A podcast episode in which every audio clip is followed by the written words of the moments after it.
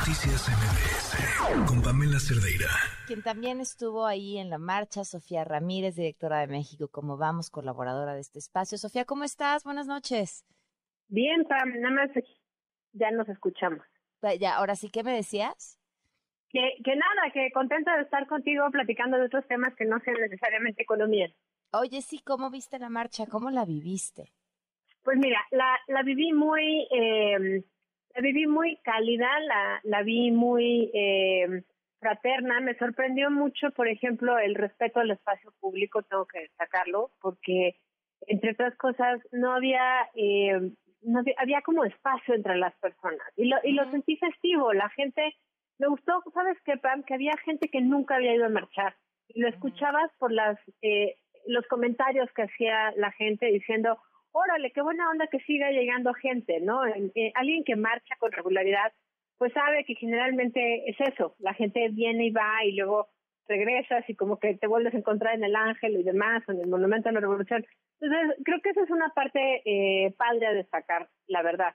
La otra parte que, que también me sorprendió fue pues ver gente que no necesariamente vive cerca. Yo sé que dentro de las personas que venían de la periferia, digamos, podía haber pues alguna convocatoria, digamos, de eh, alguno de los partidos de oposición o podía haber grupos que se habían organizado por sí mismos, pero creo que dentro de todo, pues de eso estamos hechos, Tam, de pluralidad y, y me gustó mucho el, tono eh, de la demanda cuando no fue partidista. Cuando empezó a haber demandas partidistas eh, de un lado y del otro en algunos grupos, siento que no había demasiado eco, pero no podía obviarse que pues también había menciones, ¿no? A, un partido fuera, otro partido fuera, pero pues otra vez, así son las marchas, ¿no? En las marchas feministas que hemos compartido tú y yo, pues de repente te toca escuchar cómo llega el bloque negro y luego como otros gritan no con violencia y otros dicen no, sí, entonces me, me cuidan las hermanas, no la policía. Creo que de eso está hecha la ciudadanía y es parte de lo que se tiene que vivir en este tipo de manifestaciones. Sí, sí, sí, me queda eh, muy claro ahora cómo ves las reacciones a la manifestación o si tendríamos que seguir hablando de lo que se logró. Mira, yo creo que tendríamos que empezar a hablar de qué sigue y creo que el que sigue es, entre otras cosas, pues, qué vamos a hacer con nuestra democracia electoral. O sea, tenemos que tener muy claro que no es perfecta, pero es la que tenemos. Y dentro de la que tenemos, pues hay que reconocer las cosas que sí funcionan. Por ejemplo, el nombramiento de los consejeros y consejeras por parte de eh, ciudadanos y ciudadanas que forman una comisión que a su vez fue seleccionada a propuesta de NDH, de Jucopo, vaya, de una serie de organismos públicos que no dejan de ser parte de la agenda pública, pero que buscan perfiles ciudadanos que van a ser el primer comité del primer filtro para la selección de aquellas personas que se quieren inscribir, de entrada me parece que es un muy buen mecanismo, sobre todo en comparación con lo que se está proponiendo. ¿Por qué me parece mejor que lo propongan, que propongan dos ciudadanos o tres ciudadanos desde la Junta de Coordinación Política de la Cámara de Diputados y no sean directamente propuestos por la mayoría de la Cámara de Diputados? Bueno, pues porque son solo dos o tres personas de un grupo de siete ciudadanas y ciudadanos que van a ser propuestos por otras instancias, que son INAI y CNDH, pues que a su vez son instancias que son organismos públicos autónomos y que no necesariamente responden a la lógica política. Con la nueva reforma, pues lo que estamos viendo es que la propuesta sea una lista de 20 personas que proponga el presidente de la República, 20 personas que proponga el Poder Judicial y 20 personas que proponga el Poder Legislativo en un entorno donde vemos que las mayorías son eh, apabullantes, en un entorno donde vemos un Ejecutivo Federal que tiene por eh, consigna conciliar, o más bien, acoplar, a, em, ¿cómo se dice?, acumular la mayor cantidad de poder en su propia, en su propia mayoría.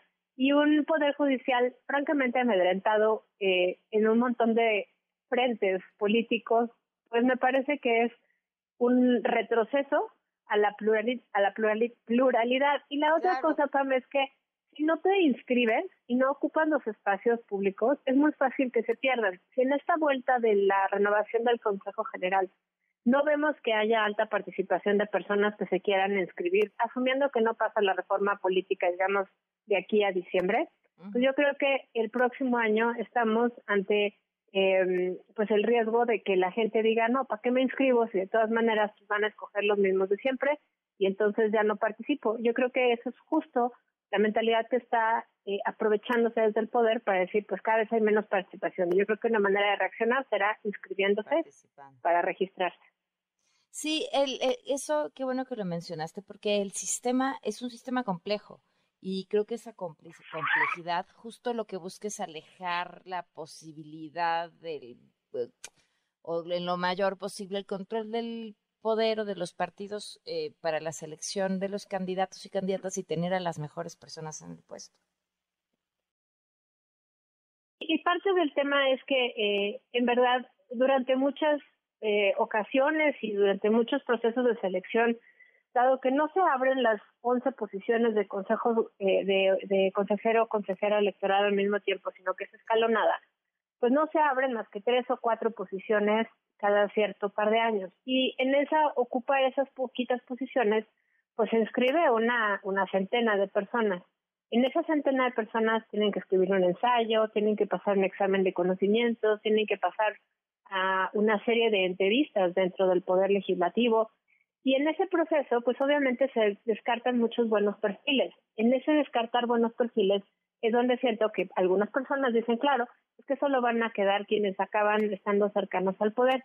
Ese riesgo subyace, claramente, pero me parece que sigue siendo un proceso de selección bastante más transparente, dado que el primer filtro son ciudadanos y ciudadanas de reputación, que, que la alternativa que es que simplemente el presidente te mande una lista con 20 personas palomeadas por él. Claro. bajo la bajo la falsa mm, promesa de lo va a elegir la ciudadanía, pues sí, pero entre tus cuates. Porque además, claro, o sea, a ver, la y aquí me parece que es muy importante el punto que tocas.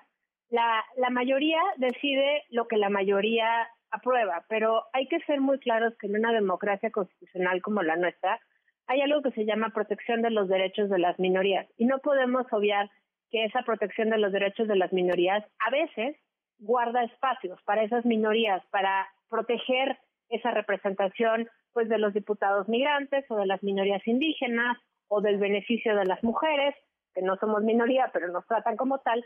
Eh, y eso, digamos, si se sometiera a una votación de mayoría simple, muchas veces no pasaría. Entonces no tendríamos la garantía de la protección a los derechos humanos y a los derechos de las minorías que tenemos hoy en día. Si volvemos esta, este tipo de selección solamente un mecanismo donde las mayorías ganen, no vamos a tener a los mejores perfiles para hacer el trabajo del INE, que es dotar de certeza a las elecciones, sino que vamos a tener a los más populares, eventualmente van a acabar queriendo tener pues puestos de elección popular más adelante, que ahorita justamente la Constitución prohíbe que en los próximos dos años, después de dejar de ser consejero electoral, eh, accedas a un cargo de, eh, votación popular, bueno, pues yo creo que con eso estaríamos justamente abriendo una puerta, pues donde los perfiles que empiecen a llegar sean políticos de carrera y no gente técnica como la que tenemos hoy en día, con los defectos y virtudes que tienen, porque son personas, no estoy disculpando a nadie, pero estoy diciendo que la chamba que les toca hacer la están cumpliendo. Y en ese sentido, pues yo quisiera que eso prevaleciera. Claro, pues Sofía, como siempre, un gusto platicar contigo. Un gusto platicar contigo, Pam, como siempre. Y si me permites una última reflexión, salgan a votar, usen su credencial de elector, dense cuenta que lo que estamos pagando no es una democracia cara, es una calidad de vida para ejercer un montón de derechos y un montón de accesos, como lo que dice Pamela Los Marx y lo sabes, el acceso a un crédito bancario, a una cuenta de banco, todo eso lo tenemos gracias a que tenemos un padrón electoral sólido y eso es una tercera parte de todo el dinero que recibe el INE. La otra tercera parte son los partidos y la tercera tercera parte es la operación del INE. Con eso me quedo, Pam. Platicamos mañana de economía. Gran dato, Sofía. Buenas noches. Noticias MBS